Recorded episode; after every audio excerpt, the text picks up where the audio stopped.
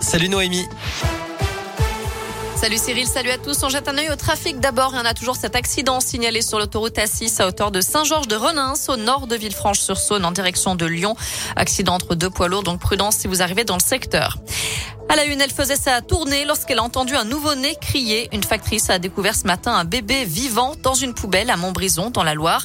Selon le progrès, l'enfant avait été placé dans un sac poubelle. Il a été transporté à l'hôpital. Une enquête est en cours.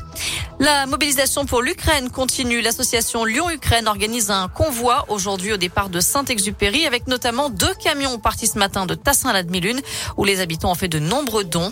Médicaments, matériel médical, nourriture, hygiène, couverture.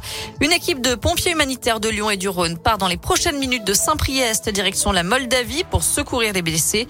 Et le département du Rhône annonce ce matin mettre 20 logements à disposition des réfugiés ukrainiens.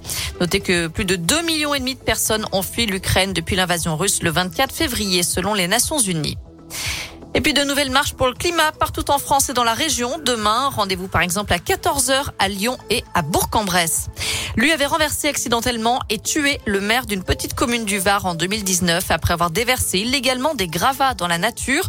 Trois ans de prison dont un enferme ont été requis à l'encontre d'un maçon. L'élu âgé de 76 ans l'avait surpris en flagrant délit en train de déverser le chargement de son camion le long d'une route départementale. Il s'était fait écraser par le jeune conducteur alors qu'il appelait la police pour le verbaliser. Dans le reste de l'actu, la suite du sommet européen à Versailles, l'UE prévoit 500 millions d'euros supplémentaires pour financer l'achat d'armes à l'Ukraine. Une enveloppe de 14 milliards de dollars a été débloquée hier soir par le Congrès américain. Une réunion du Conseil de sécurité de l'ONU doit se tenir en urgence ce soir à la demande de la Russie au sujet de la fabrication supposée d'armes biologiques en Ukraine. Accusation formulée par Moscou et démentie par les autorités ukrainiennes. Vladimir Poutine, lui, reste inflexible. Le président russe annonce l'envoi de combattants volontaires en réponse lui, à l'acheminement de mercenaires par l'Occident en Ukraine. De nouvelles frappes russes ont touché ce matin des villes du centre et de l'ouest du pays, certaines situées à seulement 200 km des frontières de l'OTAN. On passe au sport avec du rugby ce soir. Le 15 de France, toujours invaincu dans le tournoi destination, va jouer au Pays de Galles. C'est à 21h à Cardiff. Du foot, avec l'ouverture de la 28e journée de Ligue 1. Ce soir, Saint-Etienne joue à Lille. Dimanche, les Lyonnais recevront Rennes à 17h05 à Dessine. Enfin, encore de l'or à Pékin. Maxime Montagioni a été sacré champion paralympique en snowboard et Benjamin Davier en or, lui aussi, sur le biathlon longue distance. Ce sont les huitième et neuvième médailles de l'équipe de France, les cinquième et sixième en or.